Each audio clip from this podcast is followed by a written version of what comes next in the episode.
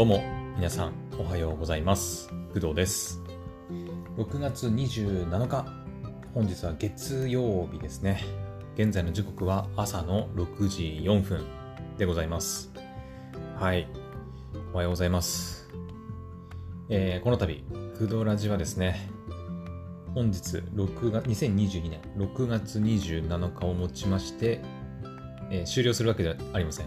えっと2年目に突入しました。はい。やったね。うん。まあ、ちょうど1年前、6月、2021年か。2021年の6月27日に、えー、このクドラジの第1回目の配信を開始したわけでございます。はい。まあ、クドラジをね、始めたきっかけとか、うん。なんでまあ、ポッドキャストとか音声配信をやろうと思ったのか、みたいなところについては、まあ結構ね、これまでも、うん、まあお便りいただいてね、そのことにお話ししたり、そのことについて、まあ結構語ったりとかね、してますので、まあその辺の配信を聞いてもらったらいいかなと思います。はい。うん。まあでもなんだかんだ1年間続けてこれましたね。はい。私結構ね、まあめんどくさがり屋なんで、うん。あんまり長続きしないんですよね。はい。あまりね。うん。まあ特にお仕事関連でいくと、まあこれまでのね、経歴というか、うん、大学を卒業して入った会社も1年半くらいで辞めてますし、でその後に就職した会社もすぐに辞めたりとか、うん。まあ、今ね、勤めてる学校のお仕事に関しては、えー、ちょうど今年の4月で1年経って、で、そうだね、今6月だから1年と2、ん？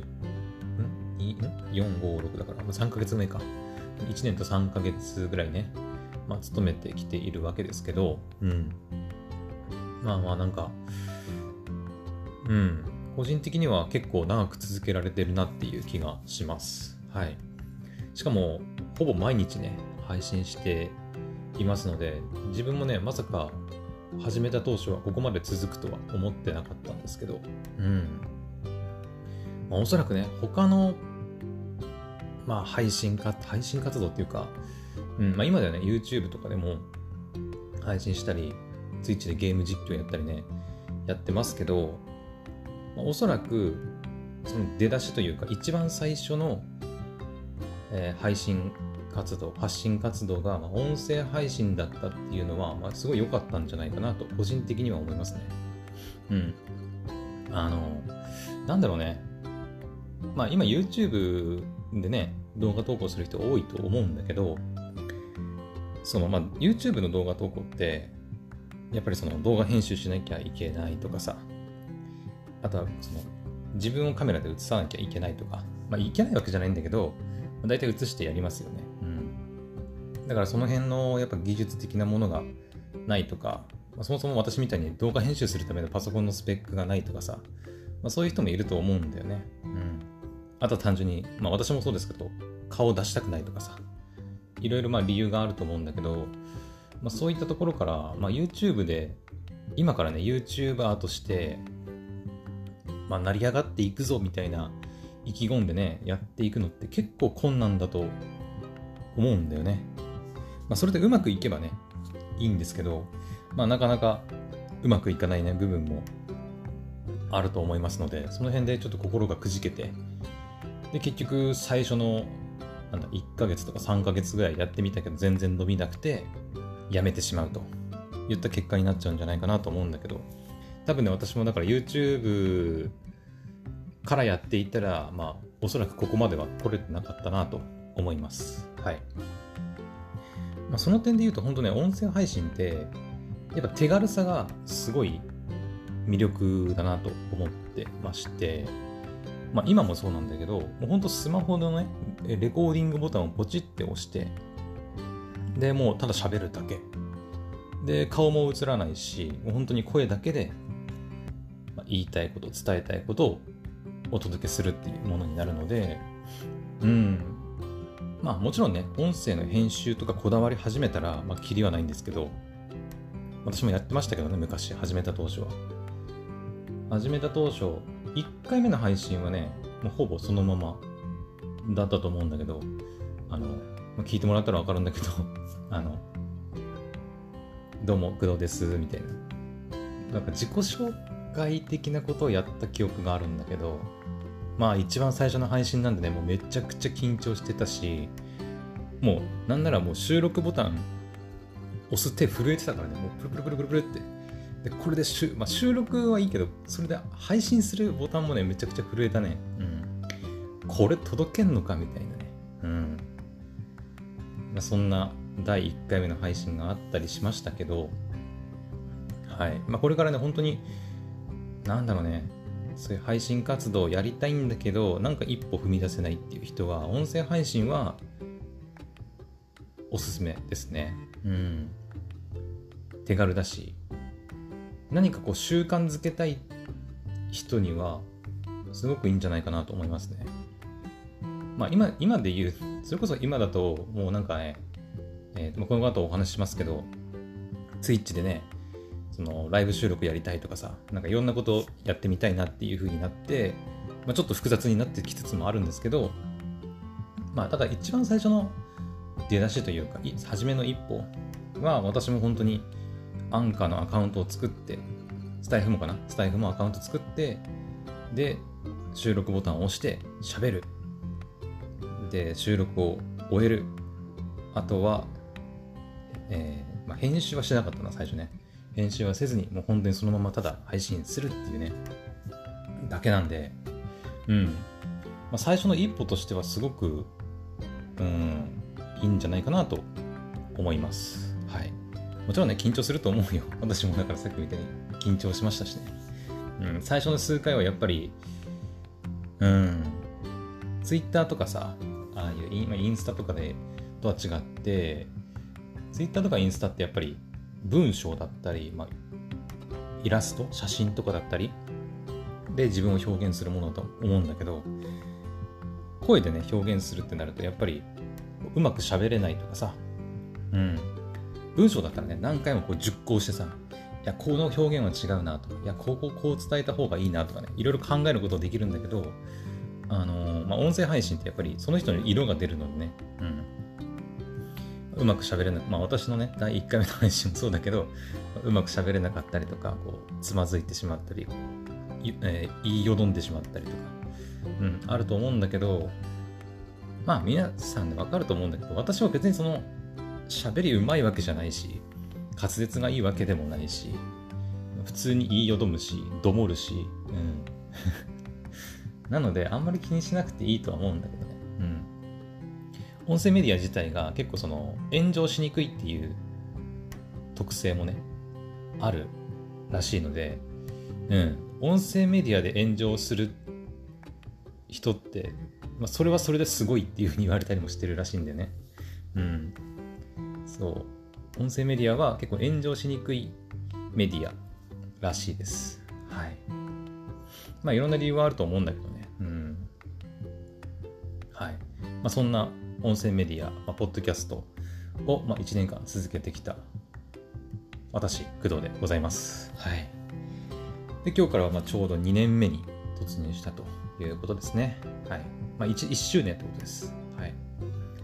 まあ、ついでに言うと、えっ、ー、と、7月からは、クドラジシーズン4かなはい。はい。クドラジはね、一応シーズン分けされてるんですよ。知ってる方もいるかなと思うんですけど。シーズン分けされてます。今はちょうどシーズン3ですね。あの前も言ったんですけどあの、特にシーズン分けに深い意味はなくて、単純に3ヶ月ごとに区切ってるだけです。はい。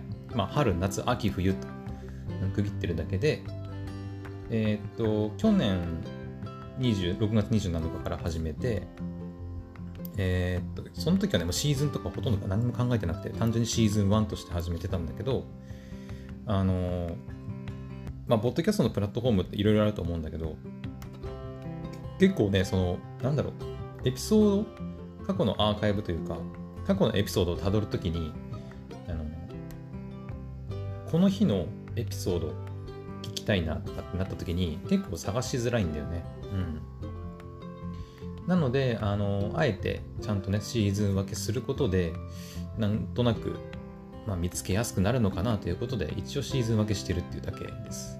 あまり深い意味は本当にないです。うん。で去年の始めた時から2021年12月31日までの配信分をシーズン1と一応しまして、うん、だからシーズン1がめちゃくちゃ長いんだけど、一番。うん。全部で何話ぐらいあったか ?100、200あったかな ?200 はないかな？なんか、もっとあったかな？ちょっと全然覚えてないんだけど、とりあえずシーズン1は去年の分全部。で、今年の1月1日から3月31日までをシーズン2としていまして、で、4月1日から今月の6月31日までをシーズン3としています。なので、7月1日からはシーズン4が、まあ、スタートするということになりますね。うん。まあ一応私アニメが、はい、大好きで、アニメってほら、マイクル、えー、春、夏、秋、冬っていう感じでね、アニメが入りますので、まあそれに合わせてるっていうのもあるかな。うん。まあ、C56 春アニメの時期は時期はっていうかその時期にその時期で区切るっていう感じ、うん、で789夏アニメが入りますけど、まあ、その時期はクドラジシーズン4になるといった形でございますはい、まあ、シーズン分けしているんですけど、まあ、Spotify とかはねうんシーズン分けされしてもね意味ないんじゃないんだよねシーズンで絞れないから唯一ね、シーズン分けすることでメリットがあるのは Amazon Music なんだよね。うん。Amazon Music はね、シーズンでこう絞り込むことができるんで、だからシーズン3のエピソード聞きたいなってなったらシーズン3で選択すれば、はい、シーズン3のエピソードがダラーって出てきたりとかするんで、他のね、プラットフォーム、それこそ Spotify とかだともうシーズン分けできないんで、できないっていうか、絞り込みができないんで、もうただひたすらね、新しいエピソードから古いエピソードとか、一番古いやつからあ一番新しいやつまで、みたいな、ずらーみたいな、うん、そういう感じになっちゃってるんでね、若干こう過去のエピソードをたどりづらい感じになっちゃってるんですけど、うん。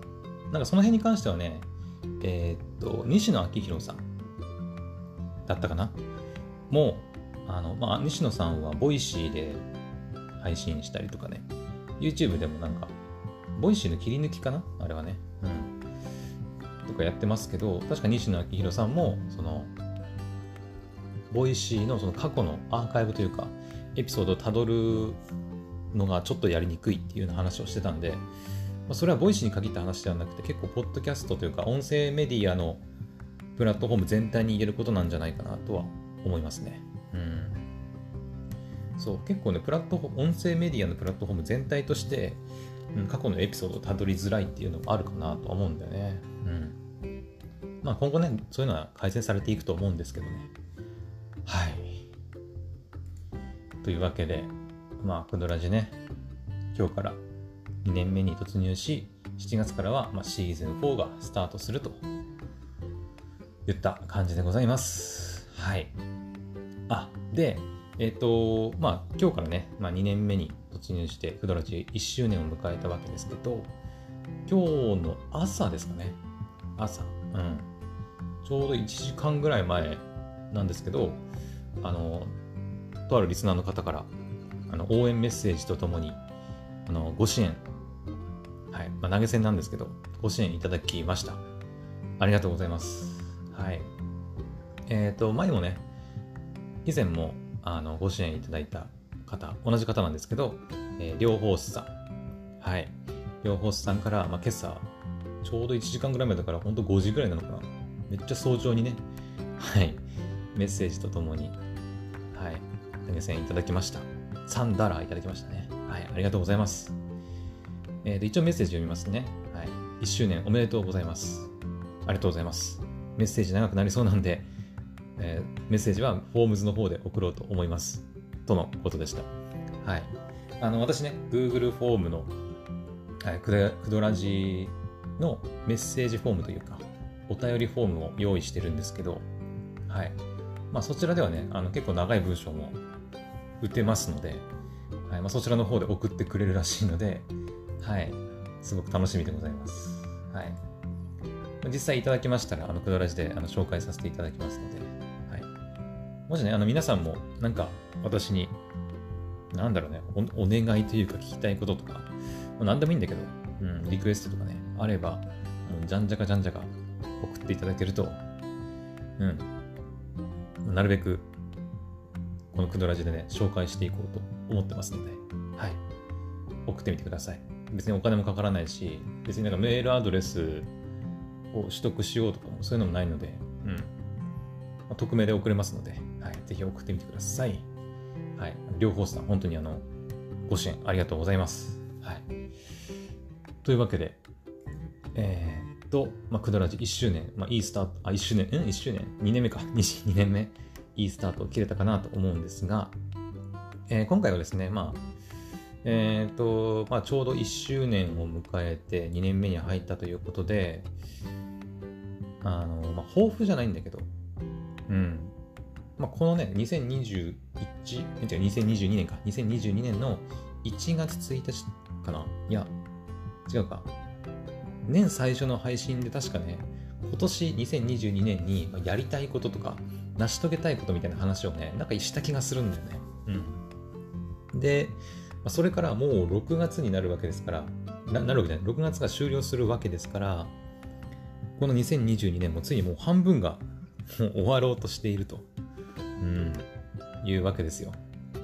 はい。で、まあ、最初に掲げた目標というか、ね、が、達成できたのかできてないのかっていうところは、まあ、うーんとね、正直何を掲げたかすらね、正直覚えてないんだよね うん。かろうじて覚えてるのは、えー、っとね、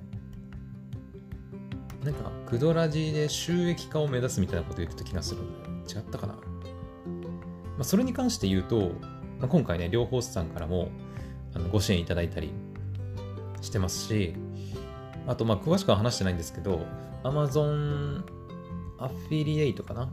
うん。私、Amazon Music のね、あのパートナーでもあったりするんですけど、はいまあ、その辺のあの紹介料っていう形で、あのいくらかは、はい、お金をいただいたりしてるので、まあ、収益化するっていうね、目標自体は、まあ、一応達成はしてるんだけどね。うん。ただまあ、その、ポッドキャストだけで生活していけるかって言われると、もうそんなの到底無理なんだけど、うん。全然無理なんだけど、まあ一応その収益化したいっていう目標自体は、達成できたのかなと思いますけどね。うん。はい。で、あとは、あとはね、あれだ。クドラジのカバーアート。うん。カバーアートっていうのは、えー、まあ、ポッドキャストのプラットフォーム、Amazon Music とか Spotify とか開くとわかると思うんですけど、私のこのクドラジのトップ画っていうのかな、トップ画面に行った時に一番最初にバーンって出てくるあの正方形のイラストあれカバーアートって言うんですけどあのエピソードごとにあの出てくる正方形のあれは、まあ、エピソードアートって呼ばれたりします。はい。エピソードアートは別にね、個別に設定しなくてもいいんだけど、設定しない場合は、あの、ポッドキャストのそのホーム画面、さっき言ったカバーアートがそのままね、出てくるだけなんで、うん、別にエピソードアートは設定しなくてもいいんじゃいいんですけど、私は最近個別に設定してます。はい。で、エピソードアートはね、まあ別にいいんですけど、問題はカバーアートの方だね。カバーアートね、もう1年目、一番最初に設定してからもう何にも変えてないんですけど、あとは Twitter とかその、アイコンか。うん。アイコンアイコンもね、ほぼ同じようなものを使ってるんですけど、あれ、私が本当にただ単純に、えっ、ー、とね、キャンバかな。キャンバで超適当に作ってね、私そのイラスト描いたりとかデザインのセンセンスというかデザインの能力とかほとんどないので、ポッドキャストのカバーアートで超適当に作っただけなんですよね。うん。なんかまあ、さっき話したように、その最初の一歩がね、やっぱ大事かなと思って、なんかカバーアートで迷ってたらもうしょうがねえやと思って、もう適当に作って、適当にカバーアート設定して、でもとりあえずもう始めようってことでね、始めたんですけど、うん、それからね、カバーアート結局何にも変えてないんだよね。うん。結構カバーアート大事ですよ、でも。他の方のね、ポッドキャストのカバーアートとか見てると、すごい凝った作品とか、作品っていうか凝ったカバーアートとかあったりしてすごい羨ましいなって思ったりするんですけど、まあ、なかなかね自分で作るのも大変だなとかなんかあんまいいの思いつかないなって思ったりしてるんでそのカバーアートとかアイコンとかあとはヘッダーかな？うん。ヘッダーってなんかこう横長のやつでさ YouTube のやつとか Twitter とかねいろんなところで使えるんですけどそのヘッダーとかもねうんなんとかしたいなって思っててやっぱカバーアートってそのなんだろうパッて見た時にあこの配信ってこんな感じの内容なんだなって分かるようなね内内容っていうかカバーアートにした方が当然いいんだけど、まあ、私適当に作ったものなんで正直カバーアート見ただけではこいつ何しゃべ何について喋る配信なんだろうっていうの分からないんだよね。うん。だから今後そのリスナーさんをねよりこう獲得していくためにもカバーアートはしっかりね考えた方がまあいいっちゃいいと思うんですけどでも個人的にはやっぱりカバーアートがいいのが思い浮かばないって言ってずっと配信をこうやらないでいるよりはもうさっさと始めちゃった方がいいような気がしています。はい。まあ後からいくらでもね変更もできるからね。私みたいに結局1年間何にもあの適当に作ったやつでねやり続けてくるっていう可能性もあるから。うん。まあまあまあまあ。だからね最初の1年じゃあ最初の2022年最初の配信の抱負の時に確かねカバーアートとかヘッダーをプロのねそのイラストレーターというか、うん、絵描いてくれる人にねお願いして作ってもらおうかなみたいな話はしてた気がしますねうんでそれはね結局できてないですねうんまあこのねクドラジ見てもらったら分かるんだけどカバーアート何も変わってませんはいなのでその目標についてはまだ達成できてないという形になりますね。うん。はい。って感じで、あの、今、今んとこ思い出せるのはそれぐらいかな。それ以外に何を掲げていたかはちょっと、あんまり覚えてないな。うん。まあでも、新年最初の掲げた目標ってそんなもんじゃないでも。ね。逆に覚えてる方がますごいというか、ちゃんとね、それに向かって頑張ってる人の方が少ないかなとは思うんだけど。うん。まあ、なので、ちょうど半分を終える、2022年半分が終わろうとしているということなんで、うん。まあ、改めてね、今のこの現状を踏まえて、あのこの、まあ、2022年内にやりたいというよりは、まあ、今後ね、ちょっとやっていきたいこと、新しく挑戦していきたいことについてちょっとお話ししていこうと思います。はい。まあ、やっと本題っちゃ本題なんだけど、もうすでに23分ぐらい喋ってるんだけどね。はい。で、えっ、ー、と、これからね、新しく始めることをお話ししていくんですが、まあ、その前に、はい、まだ本題に入らない。まあ、本題なんだけど、あの逆に、あの、この1周年、2年目に入って、えっ、ー、と、これまでやってきたんだけど、あの、新しく始めるためには、まあちょっとね、昔やってたこととか、あんまり最近価値を感じなくなったものをやっぱ捨てていかないと、まあ、時間の確保が難しい。うん。あの、相田光夫先生、あの、光夫の、あの光夫先生ね。まあ先生なのか、まあ相田光夫先生が言ってたんですけど、古いものを捨てなければ新しいものも入らないよねっていう話をしていました。はい、あとは、アップルのスティーブ・ジョブズだったかな？うん。さんは、えっ、ー、と、何か新しいことをやることを考えるよりも、あ、違うな。なんだっけな？何をやるべきかを考えるよりも何をやらないかを考える方が大事ですよっていう話もね、確かしてた気がする。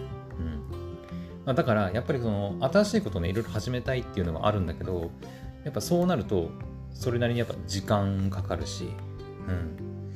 ってなるとこれまでやってきたことの中でいやこれってもう今あんまりやっても意味ないよねとかうん。っていうのをこう排除して捨てていかないと新しいものが入らないということではい。新しく始めることを話す前にまあ、今日からというか、まあ、昨日からのやつもあるんだけど、うん、この1年変えて、2年目からやらないこと、やめることをちょっとお話しします。簡単にね。はい。で、えー、っと、一つ目。一つ目は、まあ、昨日お話ししたっちゃしたんですけど、はい。スタイフ、スタンド FM での配信をやめます。やめます。はい。まあ、詳しくは前回、この配信の前回の話、はい、スタンド FM 最終回っていうやつがあるんですけど、はい、そちらを聞いてもらったらいいかなと思います。はい。もう昨日の配信をもって、スタンド FM での配信はストップしております。はい。なので、このエピソード、この今皆さんが聞いてくれてるエピソードは、もうスタンド FM では配信されておりません。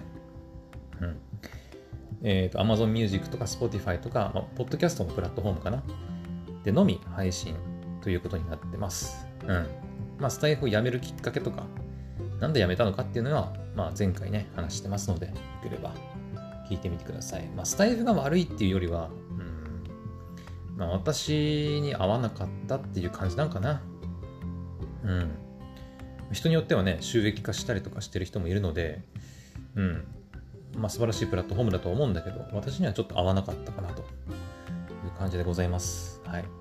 なので、一つ目やめることは、まあ、スタンド FM の投稿をやめるということですね。はい。で、もう一つ、はい、ありまして、えー、クドラジの公式サイトだね。うん。これも、まあ、やめます。やめます。まあ、やめますっていうか、まあ、すぐやめるわけではないんですけど、うん、一応1年契約してるので、えー、何月ぐらいだったかな？去年の10月くらいからね、1年、10月か9月ぐらいに1年契約しているので、今年の9月、10月ぐらいまでは、まあ、残ってるとは思うんだけど、あの、クドラジのね、公式サイトっていうのが、まあ、ワードプレス、ワードプレスを使って作ってあるんですが、まあ、あまりうまく活用できてないんですよね。うん。まあ、最初ね、その、ポッドキャストの私が喋ったことを文字起こしして、で、それをこう、ブログ形式でね、伝えるっていうことをやってたんだけど、まあ、何分ね、今こう、朝、喋って、喋る量もさ、あの、昨日とかもそうだけど、1時間も近いね、長さになるので、まあ、それをこう、文章で文字起こしするとめっちゃ大変だし、ただね、文字起こしするだけだったら、あの、まあ、YouTube にね、動画を上げて、それ、そ YouTube って自動で文字起こしできるんですよ。うん。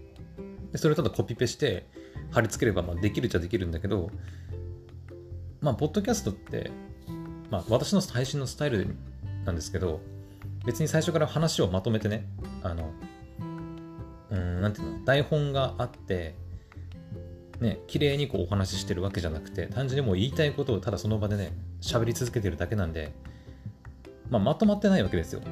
簡単に言うと。話の内容がね。うん。まあ、そこがポッドキャストの面白いところでもあるんだけど、それをやっぱ文字起こしして、文ブログとして、ブログ？文章コンテンツとして見たときに、あの、ね、まあ、す遂行っていうのかななんていうの？文章をさ、わかりやすくまとめなきゃいけないじゃないですか。うん、そんな作業をね、やってる暇がないというか、やりたくないというかのもあって、もう全然ね、ブログコンテンツとしてはね、何にも更新してないんですよね。うん。一応ね、クドラジ公式サイトでも、あの最新のクドラジエピソードが聞けるようにはなってはいるんですけど、プラグインとか入れて。なんですけど、うん、まあ、収益化もね、1円も稼げてないですけど、一応 Google AdSense の広告が貼れたりとかね、してはいるんだけど、まあ、そもそもね、ちゃんと更新できてないっていうのもあるので、うん、もう、ねまあ、更新の時期がね、来るので、まあ、10月、9月ぐらいに来るので、その更新をせずに、もう閉鎖してしまおうかなと考えております。はい。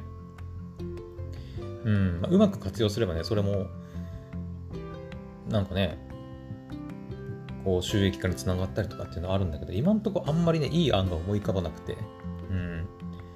なんかね、こう、そのワードプレスのサイトを使って、なんかうまいことね、なんかうまいこととか面白いことができたらいいなと思うんだけど、なかなか、うん、現状は思い浮かばないので、ほぼね、今ほったらかし状態なんでね。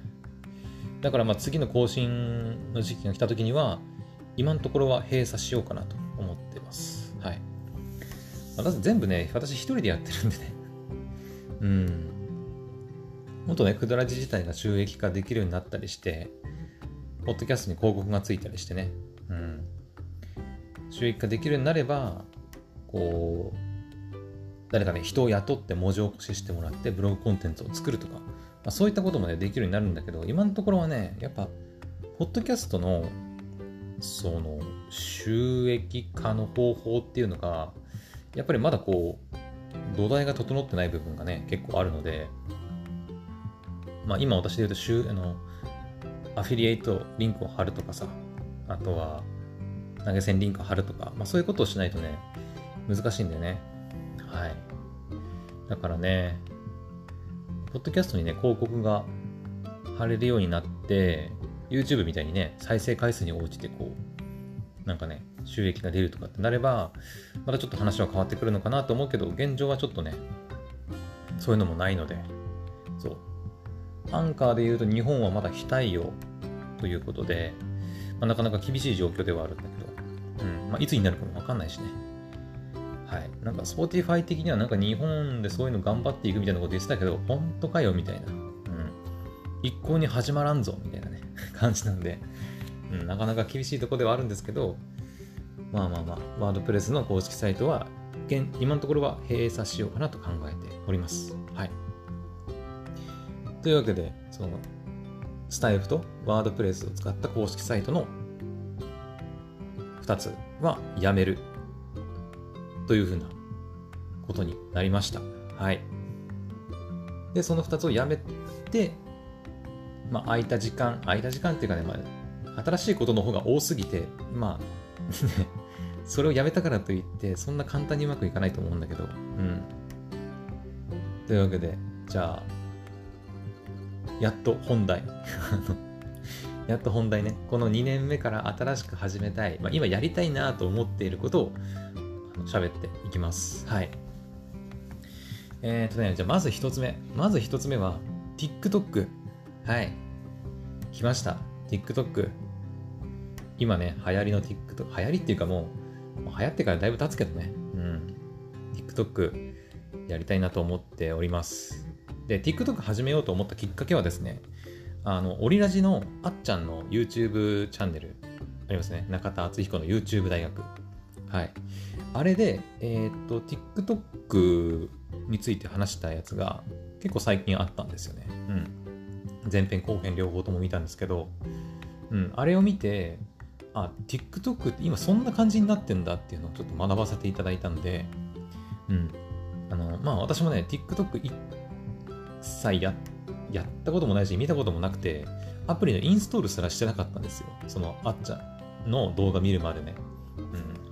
それこそ本当にあの若い子たちがあの踊ってみた歌ってみたみたいな動画を投稿するプラットフォームだと思ってたんですけどもう今ね全然違うらしい。うん。今ねもう平均年齢が34歳まで来てるって言ったかな。うん。そう若い人たちだけじゃなくてもう結構年上それこそ私まだ今28だからねそう私よりも平均年齢上なんだよね全然そうびっくりしたね。うん。で、あの、TikTok でね、10分動画が開放されることによって、あの、まあ企業さんとかがよりこう、なんだろう、宣伝しやすくなるというか、うん、TikTok の活用方法が増えてくるんじゃないかみたいな話もしてまして、うん。で、TikTok と YouTube をこう併用することでこううまくね、やっていけるんじゃないかっていう話をしてましたけど、まあ、私もね、その YouTube に動画投稿、まあ、ゲームだったり、ポッドキャストだったりしてますし、あのそれこそ Amazon Music とかで、ポッドキャストね、配信してるんですけど、で、TikTok はね、その、まあ、ショート動画がメインではあるんで、そのあくまでもその宣伝用っていうのかな、新規流入、新規リスナー、新規視聴者を獲得するための、まあ、プラットフォームみたいな感じで使うのがいいよみたいな話してましたね。うん。TikTok とね、YouTube ってなんか、アルゴリズムが違うらしくて、うん。なんだっけな、YouTube は、えっ、と、ベテランにすごく優位に働くアルゴリズム。うん。チャンネル登録者だったり再生回数が多い動画っていうのをこうどんどんどんどんこう視聴者にレコメントするおすすめするっていう仕組みらしいんだけど TikTok はそもそも違うらしくて動画が投稿されたらそれがねあのもう問答無用で100人の人にあの見せられるおすすめされるんだって。そう。だから再生回数が必ず100回はいくらしい。うん。必ずね100回いかない場合は何だっけな？なんかね規約に違反してる可能性があるとかうんそういった可能性があるらしいんだけどだから基本的に動画投稿したらもう100回は最低ラインみたいな感じらしいね。うん。で、100人の人にもう無作為に見せて、そこからデータを収集して、例えばこの年代のこの人に受けてるなってなったら、またその人に、その人たちに向けてこう投げるみたいな、そういうアルゴリズムで動いてるらしくて、で、YouTube とは反対にこう初心者にすごく優位に働く優位というか、まあ、初心者にすごく優しいプラットフォームというか、うん。まあ、私みたいなね、その、なんだろう、チャンネル登録者もほとんどいないし、ほとんどいないって言ったらあれだけど、うん、あんまりいなくて、で、これからね、その新規リスナーを獲得していきたいみたいな人にとっては、YouTube だと、やっぱりその、ね、おすすめ動画として、なかなか出にくい。うん。もうすでにチャンネル登録者100万人いってる人とか、そういった人たちがやっぱね、どんどんどんどんおすすめされちゃうから、新しく YouTube を始めた人の動画ってなかなかおすすめに出てきにくいらしいんだけど、TikTok はそこを解消しているというか、うんまあ、そもそもアルゴリズムが違うということで、TikTok と YouTube を併用して使うことで、なんかベストな、ね、なんか配信ができるみたいな話してました。だから私もちょっと TikTok 始めようと思っております。はい。一応ね、もうアカウント自体はもう作ったんだけど、まだね、動画は何にもやってないです。はい。まだまだやってないです。これからですね。はい。で、運用方法としては、まあ、ちょっとまだ考えてるんだけど、うーんと、ヘッドライナーを使おうかなと思ってまして、うん。まあ、ヘッドライナーっていうのは、ポッドキャストの音声コンテンツを動画にコンバートするというか、動画に変換できるえー、とツールなんですけど、無料で使えるサービスです。もちろん有料のサービス、プランもあるんですけど、私は無料プランでずっと使ってて、うん。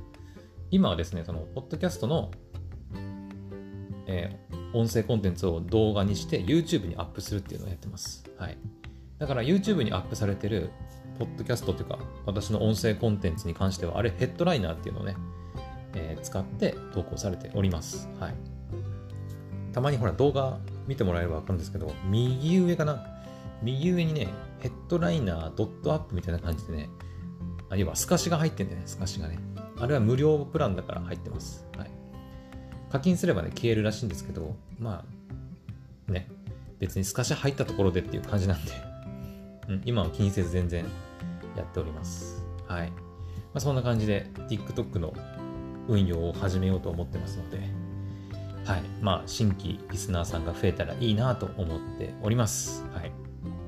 というわけで、一つ目は TikTok でした。はい。で、二つ目、新しく始めること二つ目ですね。は、えー、Twitch での、ポッドキャストのライブ収録ですね。はい。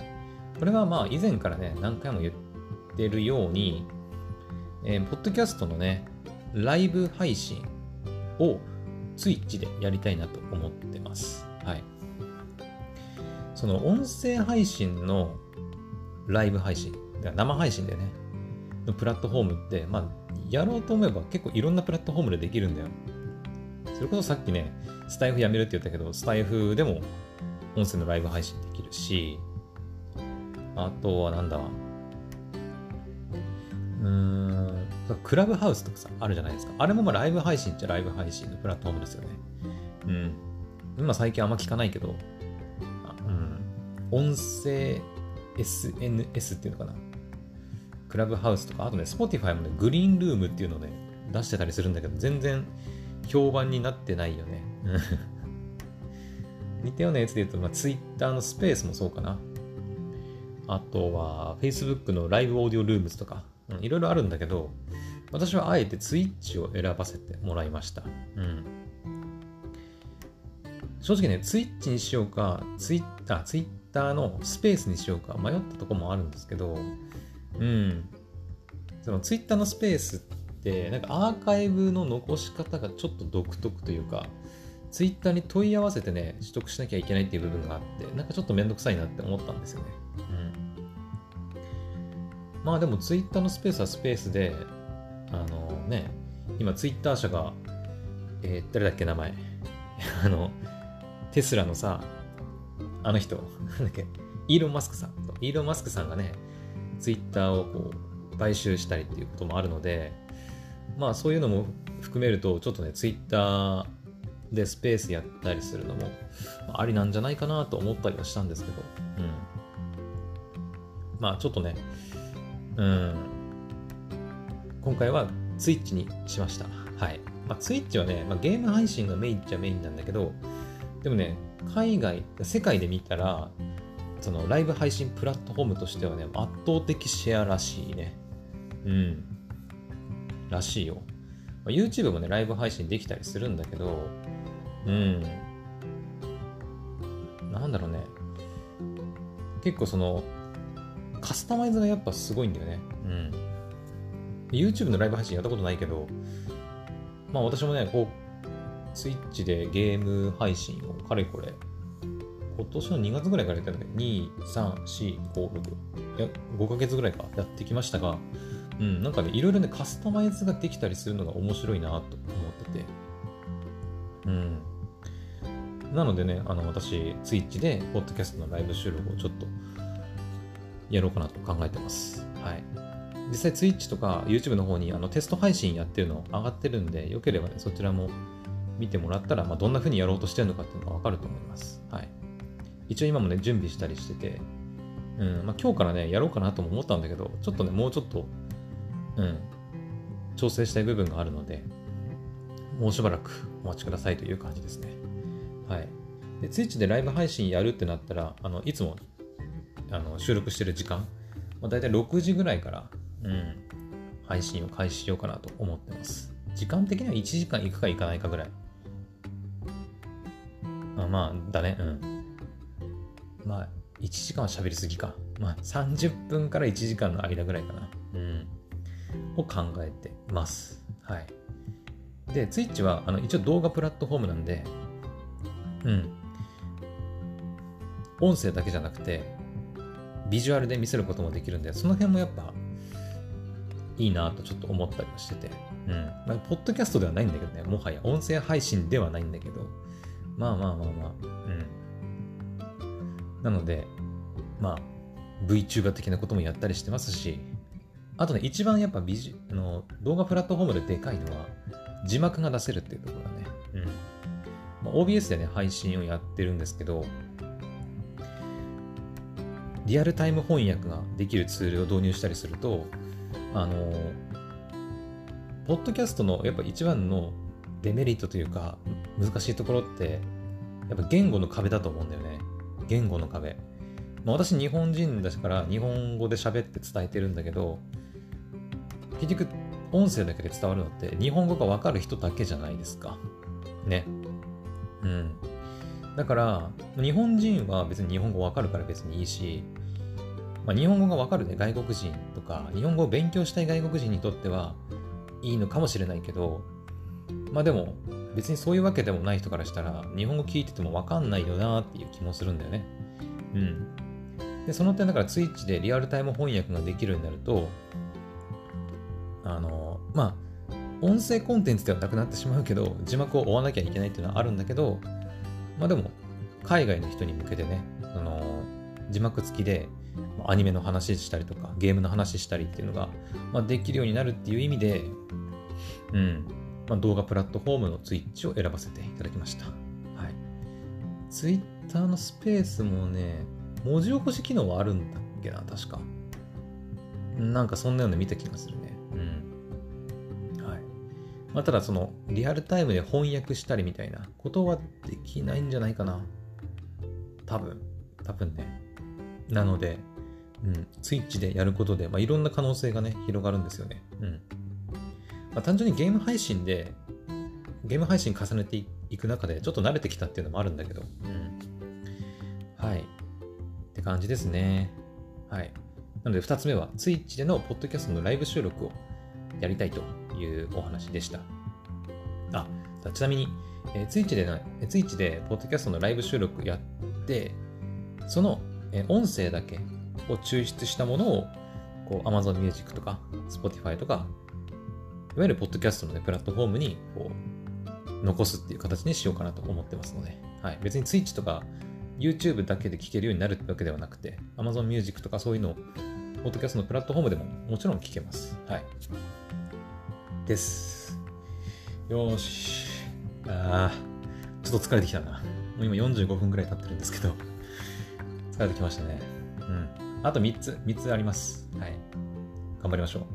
えっ、ー、と、3つ目。3つ目はね、これ言ったことないかもしれないんだけど、えー、クラスターっていうね、えっ、ー、と、メタバースプラットフォームっていうと分かりやすいかな。クラスターっていうね、まあ、サービス、アプリがあるんですよ。うん。まあ、VR チャットのやつに近いのかな。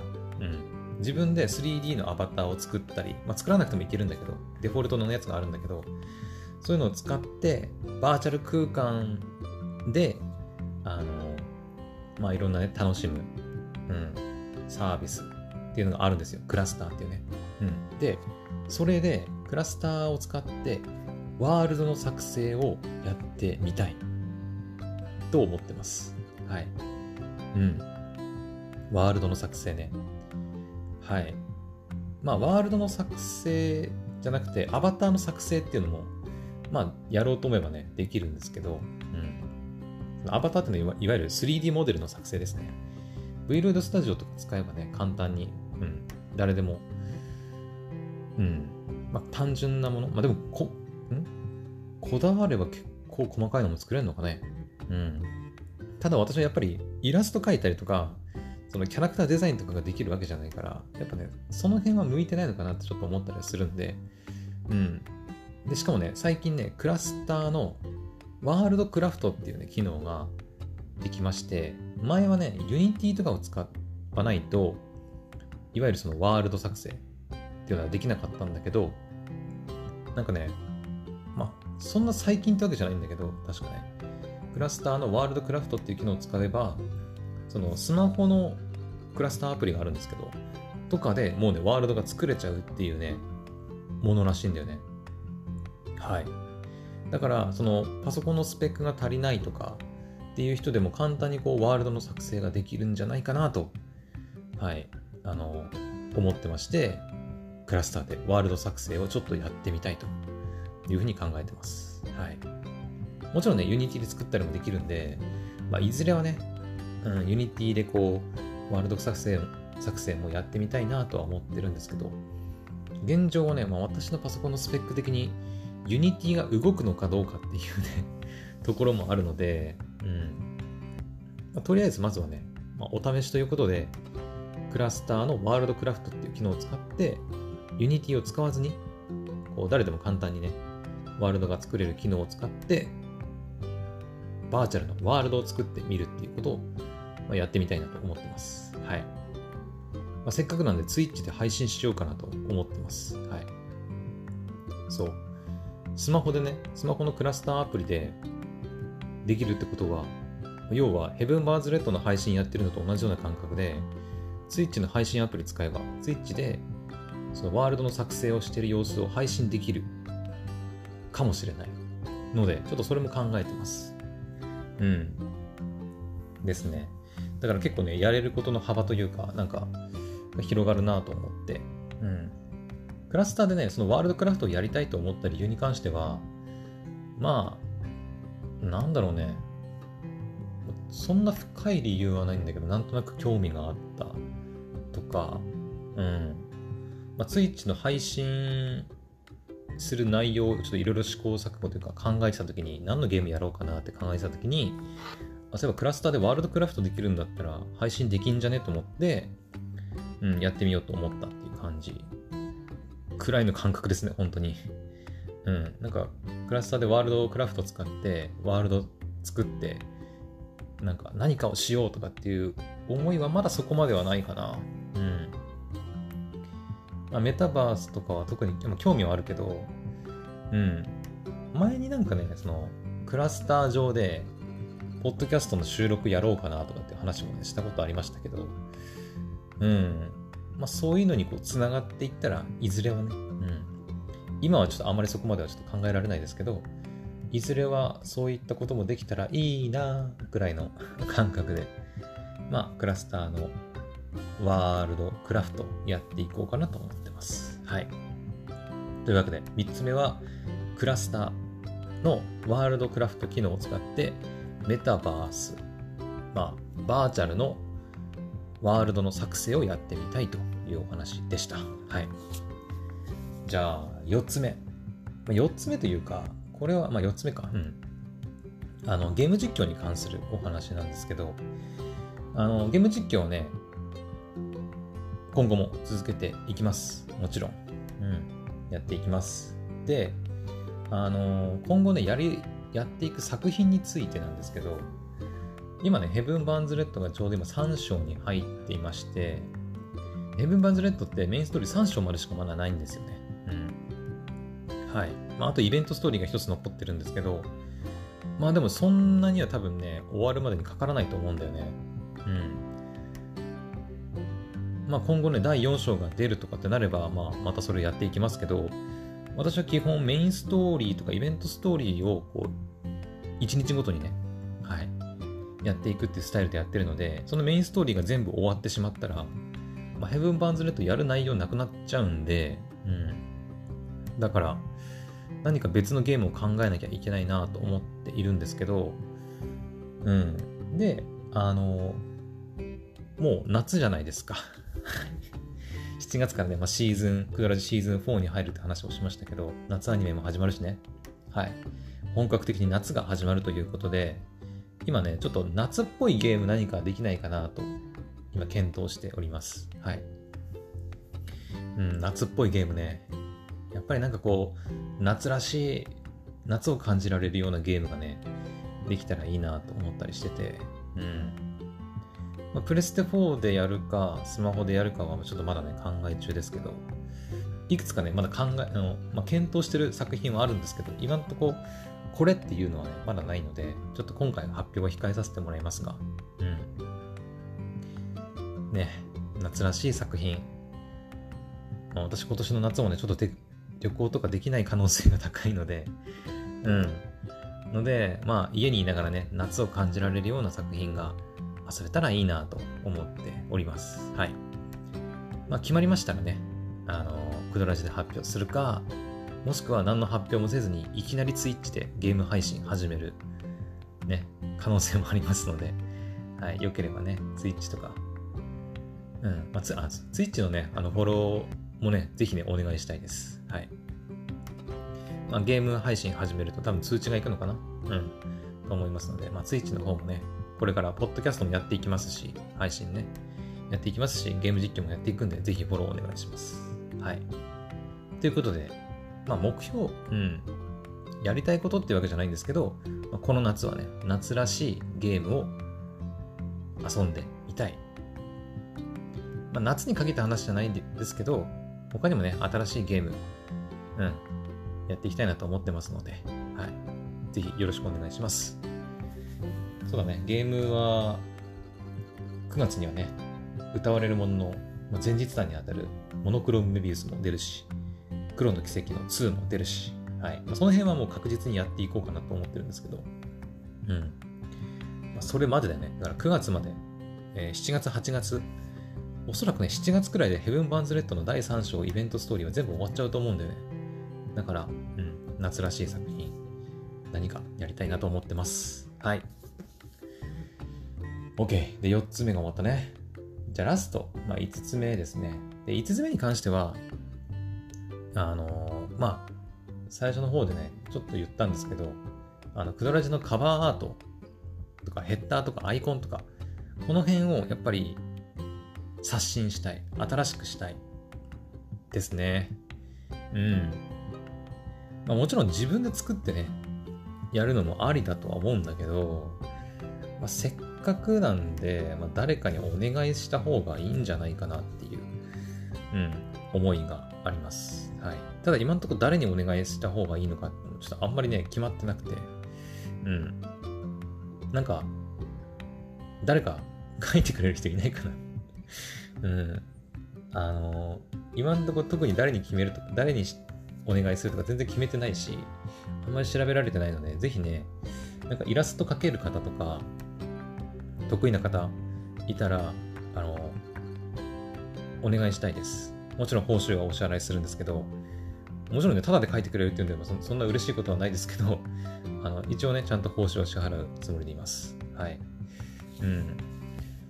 ですね。一応ね、ここならかな、ここならとかでね、イラストの書いてくれる人探したりしてるんだけど、なかなかね、やっぱ、ポッドキャストのカバーアートを書いてる人ってなかなかね、やっぱいなくて、うん、難しいなっていう気がするんですけど、うん、イラストのね、やっぱ一枚絵を描いてる人だとかは普通にいるんですけど、キャラクターとかね、描いてる人はいるんですけど、なかなか、ポッドキャストのカバーアートのデザインをやってる人ってのは、うん、探すの大変で、うん。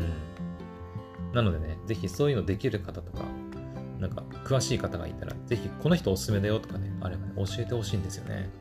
うん。ですね。まあ、キャラクターのね、イラスト描ける人であれば、私のね、その、まあ私顔出ししてないので、その、ね、イメージイラストみたいな、うん、の描いてもらうのもありかなと思ったりしてるんですけど、はい。なので、クドラジのカバーアートとかヘッダーとか、あとアイコンとかを刷新したい、新しくしたいっていうふうに思っております。はいまあ、今すぐってわけじゃないですけど、うん、まあ、ね、2022年の最初の目標でも掲げた内容でもあるので、いずれはね、うん、ちゃんと新しくしたいなとは思っております。はい。あ、で、これに関してはね、あのー、まあ、現状は無理だけど、ある程度こう収益が出てきたりしたら、シーズンごとにカバーアートとかを変えるのもありなんじゃないかなとちょっと思ったりしてるんですよね。うん。ね。まあ、クドラジね、シーズンごとにやっぱ春、夏、秋、冬があったりするし、まあ、3ヶ月サイクルで、こう、ポッドキャストのカバーアートとか、まあ、ヘッダーとかアイコンを変えてみる。まあ、その度にお願いしなきゃいけないんだけど、うんまあ、それもありなんじゃないかなと思ったりしてます。現状はちょっとね、あのお金に余裕がないので、なかなかその3ヶ月ごとに依頼するなんてできないんですですけど、まあ、そういうのもありなんじゃないかなと思ったりはしております。はい。というわけで、まあ、5つ目はカバーアートとかヘッダーとかアイコンを刷新したいというお話でした。はい。以上ですかね。はい。いや、結局また1時間くらいになっちゃったね。あと58分なんで、あと2分くらいしかないんで、もうパパッとまとめます。えっ、ー、と、新しく私が始めることは5つありました。1つ目、TikTok。えー、2つ目、Twitch でのポッドキャストのライブ収録。えー、3つ目、クラスターのワールドクラフト。えー、4つ目、夏らしい。今年の夏は夏らしいゲームをやりたい。で、5つ目、ラスト。えカバーアート、ヘッダー、アイコンを刷新したいというお話でした。はい。いやー、疲れた。1時間喋り続けるのはやっぱり疲れるな。うん。はい。というわけでね、あの、クドラジ、今日から2年目1周年を迎えたということなんでね、また気持ちを新たにね、頑張っていこうと思っております。まあ、今日お話しした新しく始めることはね、まあ一気には難しいと思うけど、まあ毎日ね、少しずつでもいいので、ちょこちょこ、はい、やっていこうかなと思ってますので、ぜひこれからもご支援なり、応援なり、はい、まあ、フォローなり 何でもいいので、はい、お願いしたいです。はい。って感じかな。うん。OK。じゃあまあ明日からはね、また通常通りやっていきますので、よろしくお願いします。それでは今回の配信はここまでにしたいと思います。また次の配信でお会いしましょう。バイバイ。